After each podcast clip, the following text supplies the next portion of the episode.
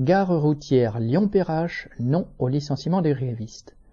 Les 22 agents de nettoyage de la gare routière de Lyon-Perrache se sont mis en grève lundi 10 octobre contre une tentative de licenciement collectif déguisé. La gare appartient à la métropole de Lyon, dirigée par Bruno Bernard, élu avec les Verts et donc membre de la NUPES. Cet été, ces élus de gauche ont lancé un appel d'offres pour le nettoyage de la gare routière qui réserve le marché à des entreprises d'insertion. Cela leur permet de contourner l'obligation légale de garder les salariés en cas de changement de sous-traitant. Du côté d'Arc-en-Ciel, l'entreprise sous-traitante, le patron explique que, s'il perd le marché, il ne pourra pas garder tout le monde. Quand les travailleurs l'ont appris, la colère a été immédiate. Citation. On travaille ici depuis 20 ans, 30 ans pour les plus anciens. Pas question qu'on soit mis à la porte. Fin citation. Ils ne tombent pas dans le piège de la division. Citation.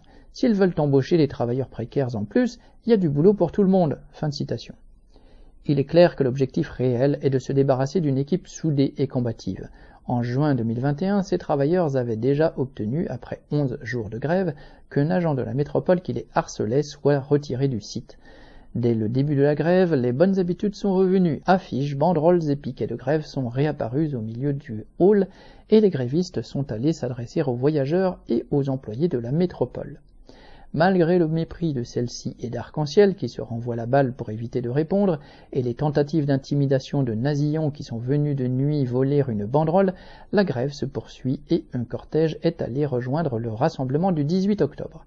L'État, le patron et les groupuscules d'extrême droite sont unis pour briser la solidarité que les travailleurs ont forgée dans la lutte.